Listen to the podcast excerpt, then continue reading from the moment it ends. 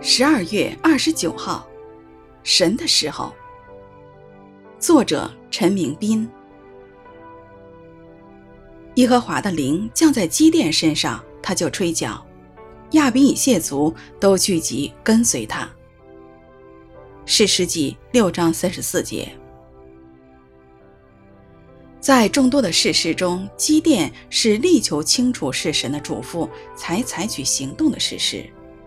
如果我们像基甸一样经历了这一切，以面对面看见到访的神，清楚听到他的呼召，目睹祭物被天火焚烧，还照神所吩咐的砍掉父亲的偶像，又经历神的眷顾，看见父亲回转，相信我们就会认为自己已经准备好行神所吩咐的。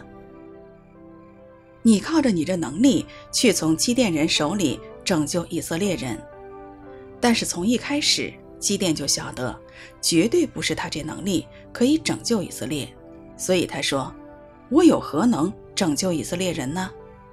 神所赐给他的话语和经历，确实增加了他对神的信心。基甸开始学会单单依靠神，包括等候神的时间。